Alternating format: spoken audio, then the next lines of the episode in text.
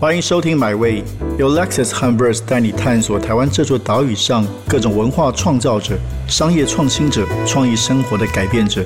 让我们系好安全带，前往最动听的文化故事，一起 Experience Amazing。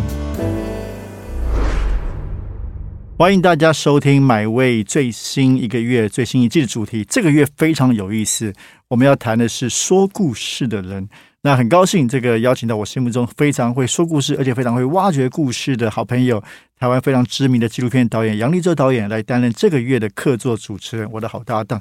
那今天呢，我们也邀请到一个很特别的来宾，是这个非常受到很多朋友欢迎的一个 podcast《时间的女儿》八卦历史频道的主持人黑总。首先欢迎立州导演和黑总来到现场，两位好，铁子好，您好，社长好。对，立州这个真的很开心哦，因为立州这个之前买位是我们的受访者。那其实之之前就很希望他可以一起来跟我们聊聊，来谈这个主题，说故事的人来。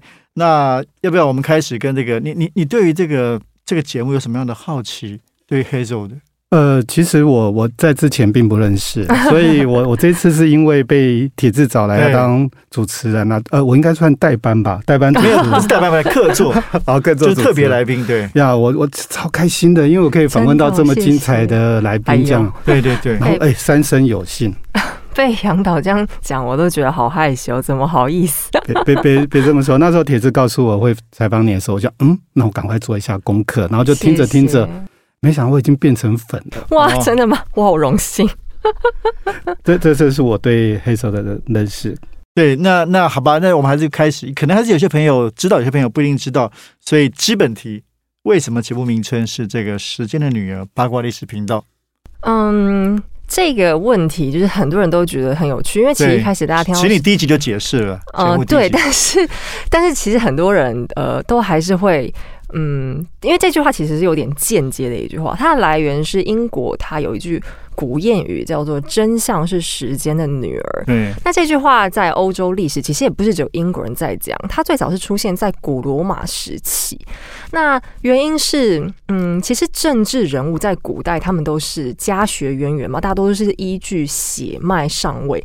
可是他们每个人都为了强调自己的正统，还有自己的呃所谓的公平、公正、公开，所以有一些君主他们就会特别去强调自己是很讲求所谓真相这件。事情的坚持，那其中最有名的就是像英国的第一任女王玛丽一世，她因为她是第一个女性君主，所以她上台的时候她压力挺大的，主要是她的大臣们都是一群大男人，而且都是一些老头子。感觉你已经开始讲故事了，没 有没有，太精彩了，对对。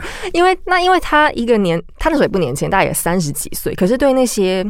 老奸巨猾的权贵们，他也是对付的很吃力。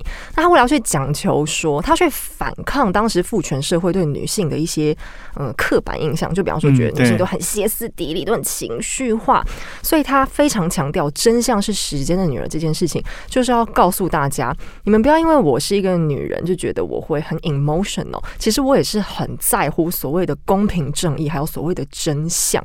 那这句话在很多呃君主。来讲，他们都会把它当成是自己的座右铭。那当然就是也包含了玛丽一世。那这句话后后来有一个英国很有名的推理小说大师，叫做约瑟芬铁伊，他拿《时间的女儿》这个名字来作为一个历史推理小说的主题。对，那他讲的是一个英国史上很有名的历史悬案，就叫做。塔中王子还有理查三世，那这个故事呢？将来，嗯，我我对这个主题很谨谨慎，其实我还没有讲过，因为毕竟我们自己频道叫《时间的女人》，所以我在应对这个故事内容的时候，一定特别谨慎。可是因为那一本小说，我也蛮推荐大家去可以看看的，是是，对，因为他在讲历史的一些观点，还有一些思维的模式，我觉得很有意思。那后来是对这本小说致敬，那再来是我也很欣赏“真相是时间的女儿”这句话，所以我才引用了它来当做我们频道的名字。嗯。哇，光是这个题目就 跟我们讲了一整段历史，不是不是，表示你真的是这个历史故事，这个非常的热，而且随手拈来啊！而且我刚在听的时候超开心的，因为跟我在听 podcast 不同，根本就是三 D 立体版，就在我面前讲的这样，超酷的。那其实我在收集资料的时候，也知道你哎，以前其实你说你小时候很爱很爱讲话。对，然后就会被学校老师派去参加什么演讲比赛、朗读比赛哦。是，那你有你有没有印象中，你小时候曾经有过参加哪一个比赛，然后特别有印象哦。不不过在你回答之前，我们先听一下这个我今天特别为你准备的一个他小时候的声音啊，对五岁小男孩的演讲的声音哦哦。哦哦，各位老师，各位小朋友，今天我要讲的故事是孝顺的黄香。从前有一个小孩，名叫黄香，在他九岁的时候，妈妈就死了，他跟爸爸一起过生活。黄香虽然年纪很小，却十分懂得孝顺，照顾爸爸，更是无微不至。夏天天气很热，他就拿一把扇子把爸爸睡的席子扇凉了，然后请爸爸去睡。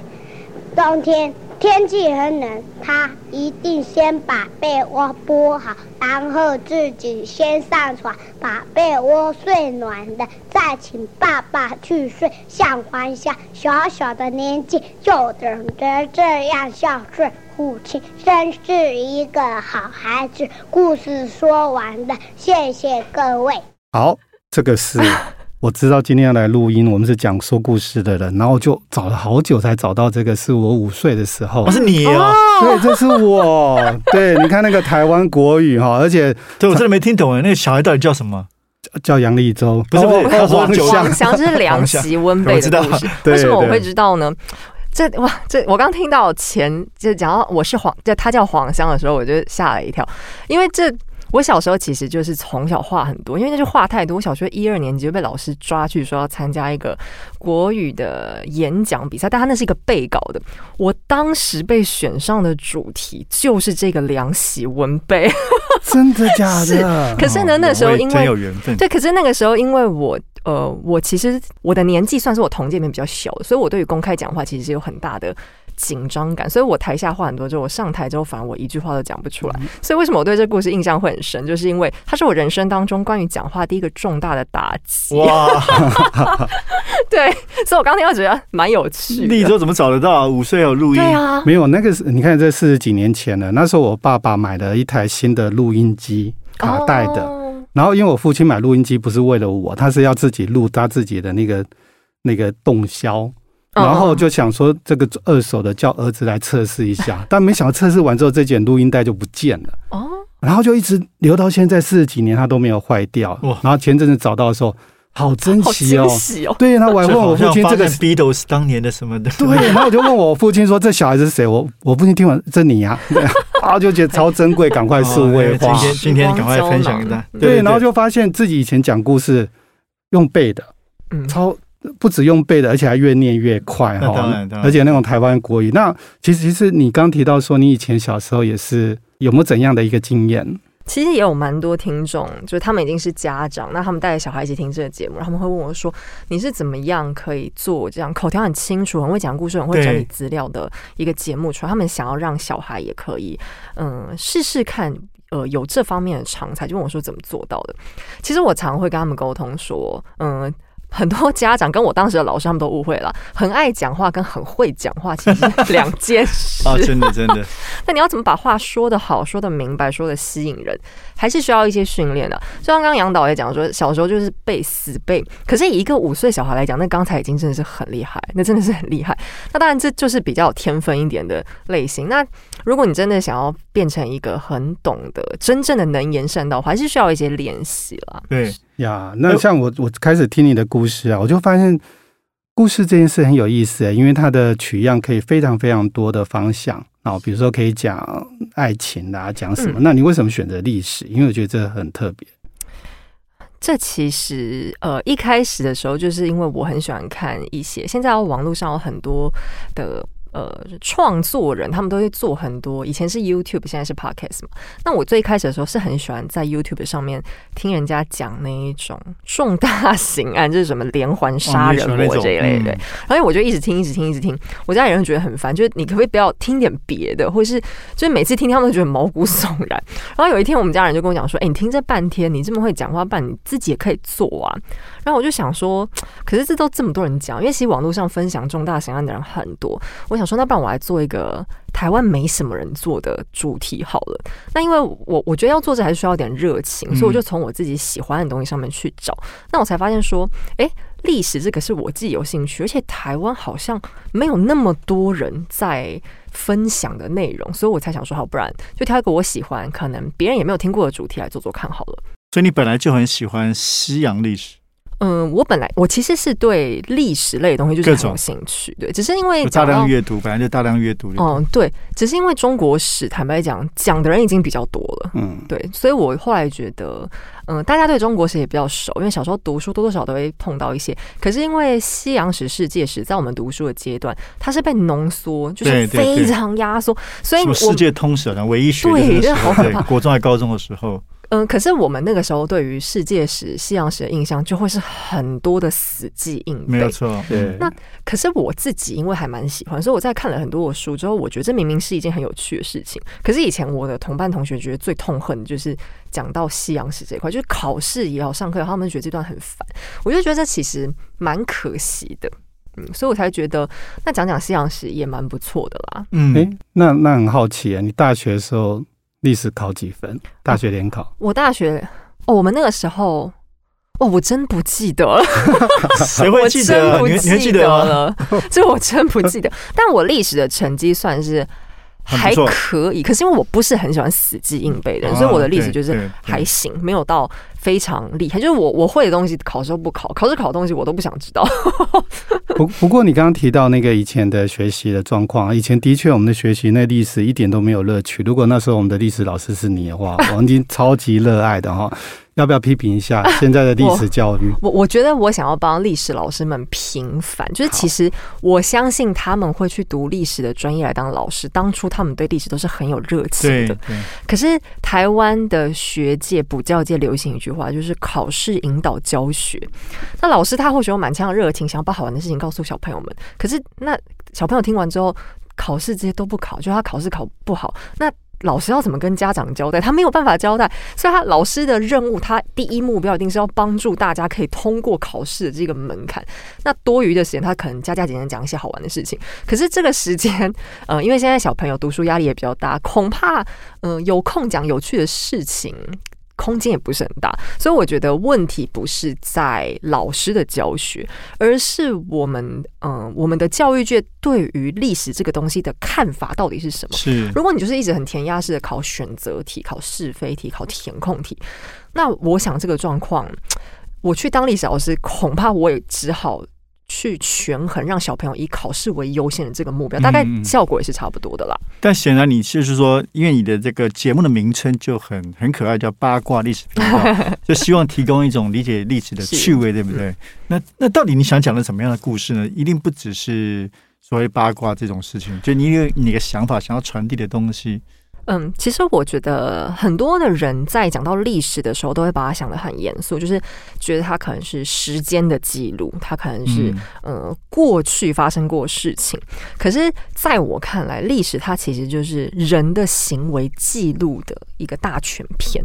其实重点发这些发生的事情，最后的根源都是在于人的行为本身。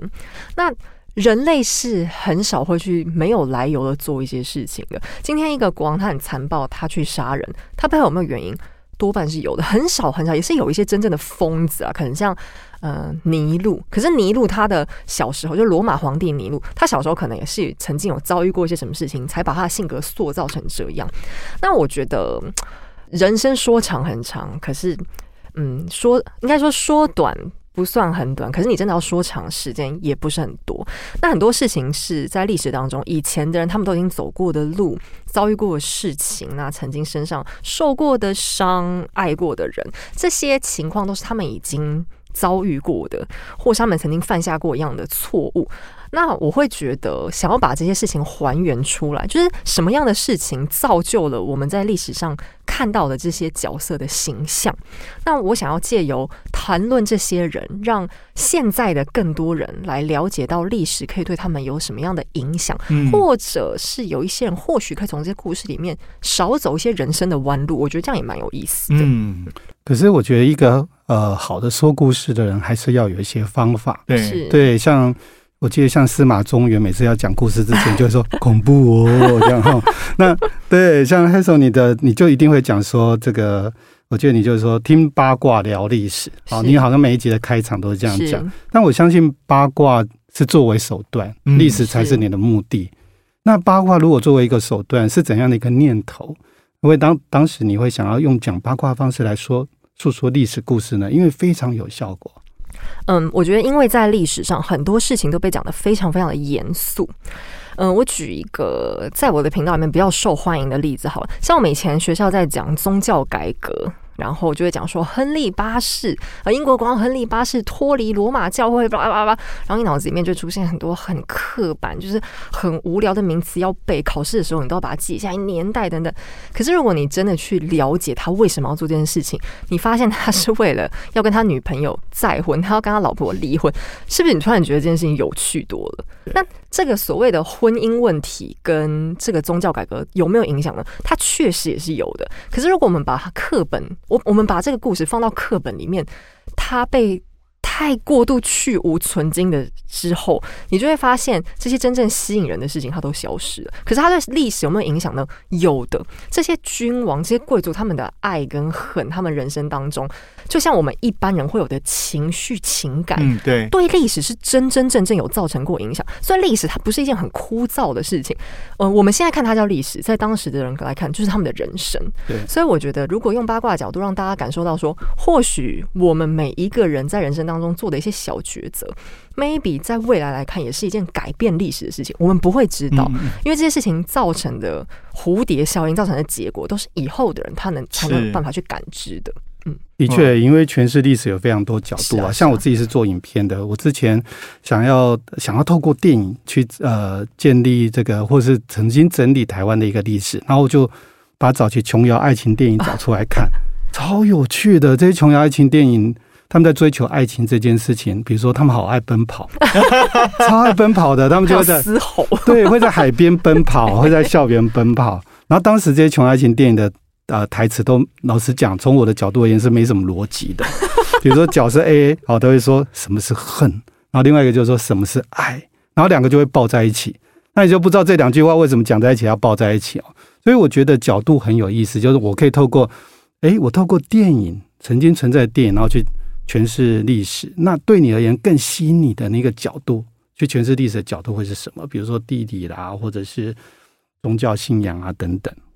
我觉得是人的心理，宗教信人仰的心理，对，我觉得宗教信仰其实也是人的心理的一种展现。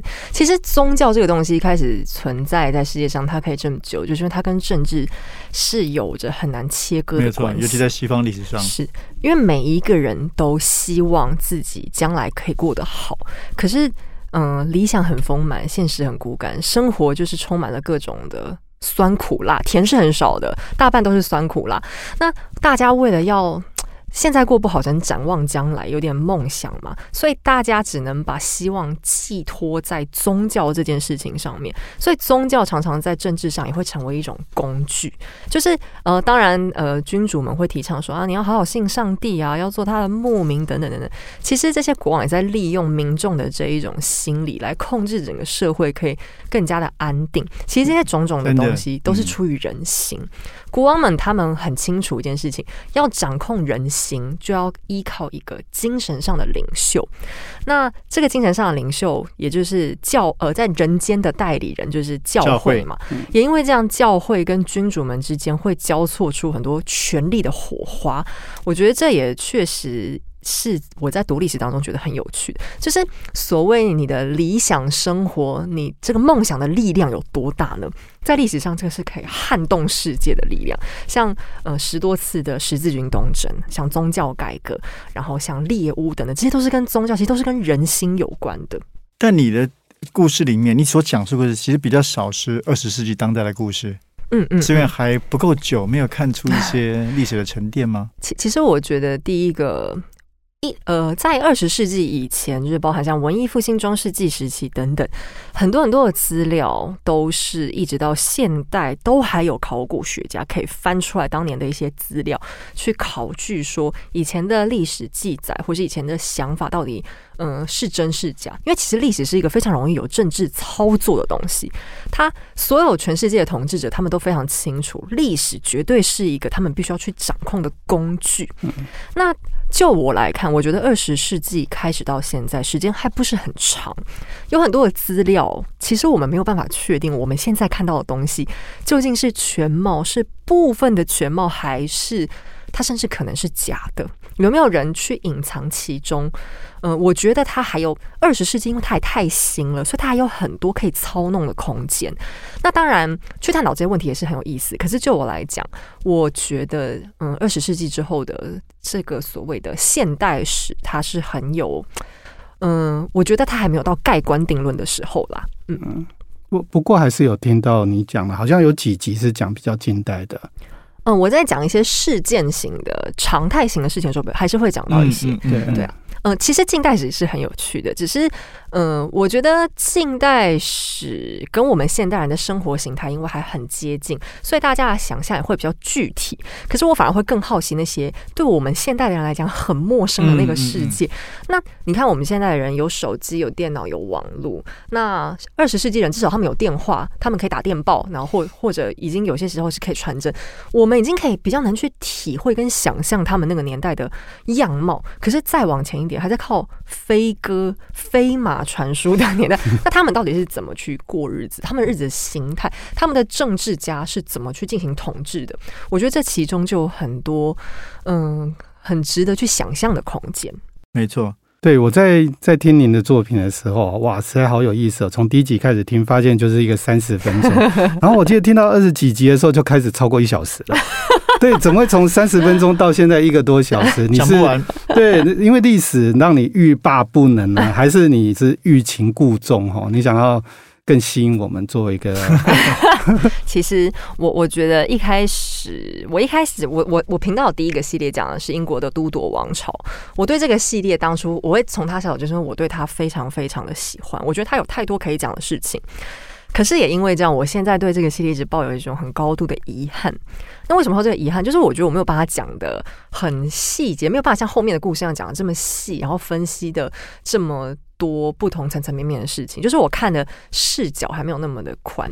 那这其中有个很重要原因，也是因为时间这个限制。那为什么我会要限限制自己在半小时之内这节目 要结束？其实是因为我刚开始做 podcast 的时候，我有做了一些嗯 podcast 圈的一些研究。那因为二零二零跟二零二一的时候，台湾的 podcast 才刚起步，就是热度才刚起来。真正要讲 podcast 的元祖是在美国，所以我就看了很多美国的资料。最后我就看到一份统计报告说，美国的听众他们觉得，呃，一个节目呢，大概三十分钟是他们集注意力最能够集中的时长。所以我想说，好吧，那不然我就控制自己在三十分钟。可是这个节目就真的是你一开始做下去之后，就发现。他可以讲的东西真的太多太多了，所以我只好舍弃掉了很多，嗯，为了时间进行控制的桥段。那这是我现在看起来觉得蛮可惜的地方可是我觉得这也是给了我一个学习的机会，就是。因为后来我的节目时间延长到一个小时之后，我发现反而听众的反应好像更好。是哈，对他们反应好像收收到就是等于收获更多，就是比较完整，就是故事的完整性是比较高的。那我后来才明白说，其实做一件事情最重要的还是你自己的。热情跟你想要传达的方式是什么？就不要再去参考所谓的专家建议了。对，这个我记得我刚开始在做试着做微电影的时候啊，其实就是一样会有那种大数据，是。然后我就摊在我面前，就是说你这个影片微电影不要只能做五分十七秒。好严格！天哪，你连十七秒都可以算出来？那我就问他为什么？那这广告公司就跟我说，因为他们的 T A 大概会停留在。那个电脑荧幕上面的时间大概就是五分十七秒。我说如果很难看，我就关掉了。我干嘛继续看到五分多？他说，对，他说导演你讲到重点了。他会在第三十二秒的时候决定继续看下去还是关掉视窗。我说这代表什么？他说你必须在前三十秒破题。哇，我就发现这些广告公司会用这种大数据的东西。你说建议我们拍摄的方向，某种程度上也是一种控制。对，哇，我我我其实是不喜欢的，所以我后来其实开始做微电影，我就做了一个二十几分钟的影片，嗯嗯，后来就决定整个影片就放在网络上让人家看。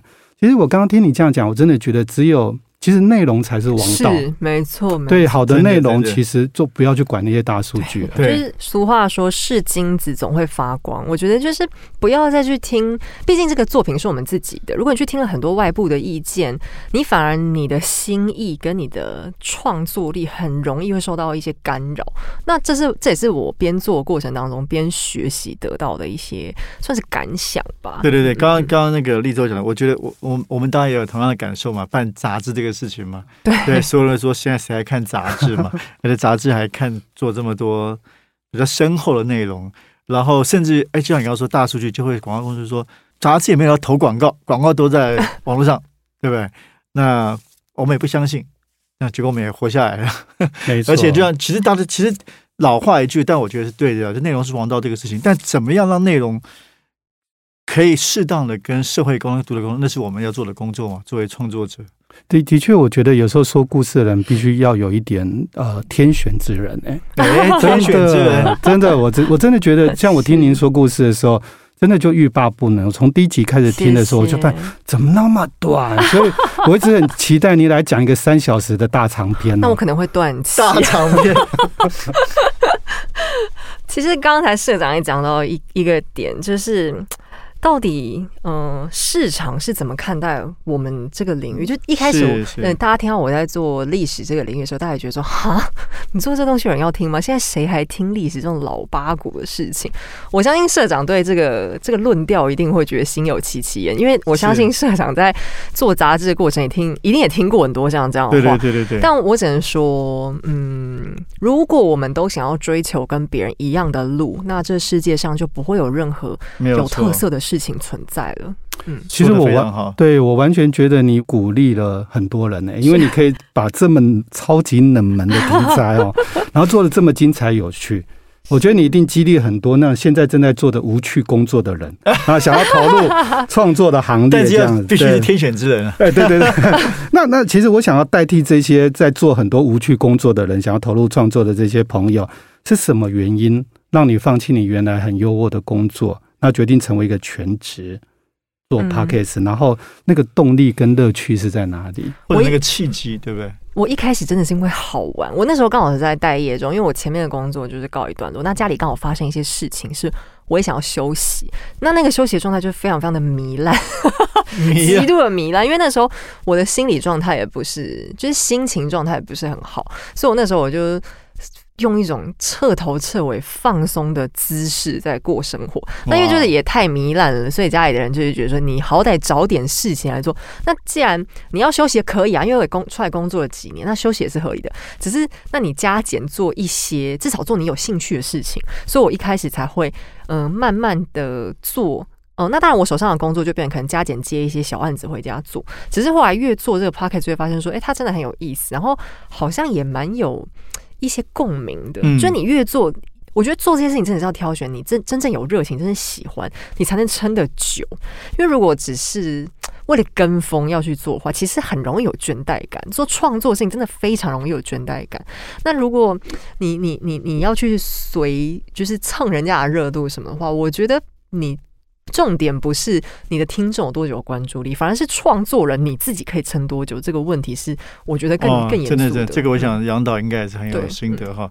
对啊，我们走多久创作？是啊，因为我们一直做纪录片，从最早人家说你干嘛拍纪录片，嗯谁要看哦？对，然后就好说讨厌这种人。对，然后问我说：“你拍纪录片可以获利吗？”你你他会觉得哇，你好了不起啊！你拍纪录片都没想要获利。因为我回答都说我蛮想获利的，但是获不到利啊。对，这是我们的无奈这样子。但事实上，当你一直走下去的时候，你就会发现到，诶，你好像真的影响到一些人，然后包含你会有很多像我，我我发现你有那个超狂铁粉，好惊人啊！谢谢大家。对，开始在呃，在在从你的每一集去，哎，你你的养的宠物是什么？然后你有，呃你是不是很多国的语言呐、你喜欢食物哪些？嗯你喜欢哪些音乐等等？呃，我我觉得这些很很棒的这些呃听众或观众的回馈，有时候也是我们很重要的动力。是，就是我觉得做创作这种事情，还是有时候会需要一点认同感，因为其实创作的这个工作是。蛮寂寞的，有时候就是因为你没有办法直接接触到你的你的对象的时候，你会不太确定你现在做的事情到底是对是错，是有没有意义的。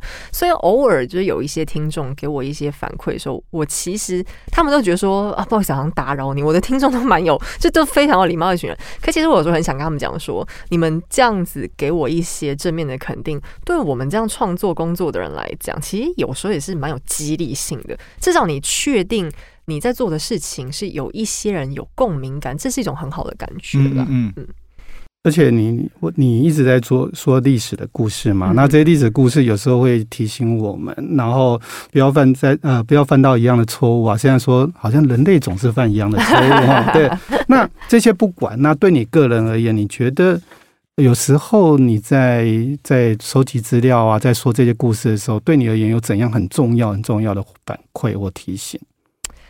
我觉得其实都是一些很小的事情啊，就不见得，因为毕竟人家都是帝王将相，那 那我再怎么讲，我也是一个平头百姓嘛。就是在真正很大的事情上面，我要跟他们有共鸣，我就是有点太抬举自己。可是有时候也会发生一些，就是。很有意思的事情，像像我在看法国的历史，那法国历史的比较有名的君主就是太阳王路易十四，他是一个很懂玩、很懂花钱，可同时他非常认真工作的人。他每一天工作都八小时，除非今天是比方圣诞节、复活节这种大日子，可这种日子他其实要工作，因为他去教堂出现，跪在那里读经给人家看，其实也算是一种工作，所以他每一天都在工作。那我在看，我就想说。人家是含着金汤匙出生，然后已经是一个国王的命了，每天都还要工作八小时。我一个死老百姓，我凭什么偷懒？就人家起点比我高，脑子比我好，结果工作时间还比我长。那我们每天在这边喊好累，累什么累啊？人家当国王的人都这么用用心，这么认真，这其实这些我觉得很小的事情，我会觉得很会心一笑，觉得嗯。哎，我今天看这段故事，觉得是挺有意义的。嗯，那讲到这个，我曾经还收到过一个粉丝回馈给我一件我觉得挺有趣的事情，就是一个女生，她还她她不她大概怕打扰到我，她还特别用抖内就是赞助的形式，然后留言给我。那她留什么呢？她说她其实当了一个男人的小三已经好几年了。那他为什么会一直这样坚持下去呢？因为这个男人一直告诉他说。我一定会跟我老婆离婚，我一定会娶你，只是现在时候未到，你再等等我，你再等等我，这样一等一等，就好像我忘了他说，简直是五年还是八年，一个很惊人的时间。可是这个女生，她就跟我说，她听完了亨利八世的故事，就是他为了要离婚再娶他那个心爱的情妇。最后造成的结果就是宗教改革嘛，他脱离了天主教，带领整个国家创立了英国国教，等等，后来还造成很严重的英国的内战，很不断的叛乱等等，他的子子孙孙都在为这件事情付出了庞大的代价。那当然，这个背后亨利八世除了爱情之外，也有一些其他政治因素，没有错。可是这女生就跟我说，我后来听完之后，我觉得。这才是一个有心爱你，就是认真要跟老婆离婚的人的行为。所以他就他后他听完这个故事之后，他就猛地觉得他的人生不能再这样下去，他不要再相信一个渣男骗子跟他讲话，他就跟这个男的分手了。那其实我听完这个故事之后，一开始觉得有点好笑，就我没有想过这故事会被这样诠释。可是二方面我也觉得蛮开心的，就是不管怎么说，我做的这些节目，讲这些故事，在这个茫茫人海当中，我至少。帮助到一个人去。节省了他人生可能几年的时间，我相信有一天这女孩子会醒来，因为她她的个性听起来是会醒来的人。可是或许这个节目可以帮助她节省了 maybe 一年、两年、三年的时光，我觉得这样也不错。就不管怎么说，这些故事可能都会用很多我们意想不到的方式，对我们的人生在一些奇怪的时刻产生到一些影响。我觉得我想到这件事情，我每次都觉得，或许这就是我做这个节目的意义吧。嗯，就是我们不要去追求在一个非常特定的情况下。造成的很具体的影响，可是或许或多或少对很多人来说，他们人生的一些嗯灵光乍现的时刻，可以派上用场。我觉得这样就就已经够了。好，最后一个问题，那下一阶段有什么样的想法和目标吗？一年将近一年半之后，嗯。将近一年半，其实最近也是有很多出版社在邀请我出书，但是我就比较没出息，因为我觉得，我觉得出书这件事情姿势体大，就是我也这其实也是我人生的梦想之一。可是，呃，我就因为它它对我来讲太重要，所以我就没有办法很很放开胆量去写，就是我每次都把这件事情想得很严肃而。且在这个时代出书会比 Pocket 影响力大吗？呃，我觉得那个我我肯定是没有的，啊这个，社长比我更清楚。对对，出书好卖书好难哦。要要靠出版品赚钱，在这个年头的难度比登天还高。对但是我觉得就是那单纯是一个完成梦想的路了。确实，对，就是从小因为我很喜欢阅读，所以我觉得作家是一个很神圣的的的职业。所以或许我只是为了这个头衔，那因为出版社也很有兴趣，所以我们也是洽谈了好长一段时间。只是因为我但但是我就是一直缺乏那个最后动能，所以或许好，我回去之后会好好思考，今天这个题目是有给你新的动能。谢谢。的好确，因为我上个礼拜收到出版社寄给我之前写的书的版税哦，有五十五块钱哦，还不错。我懂，我懂。好，今天非常谢谢我的客座主持人杨立洲导演，哎，谢谢，非常精彩啊！真的是跟他聊天非常开心。时间的女儿八卦历史频道主持人 Hazel，那我们如果还没听过节目的朋友，可以打开底下的 Podcast 听一听，一边听百位一边听时间的女儿。谢谢两位，谢谢谢谢谢社长，谢谢大家。这趟旅程已经到站了，感谢你的收听，也让我们一起期待下趟旅程的风景。别忘记订阅买位。本节目由 Lexus 和 Verse 文化媒体联名出品。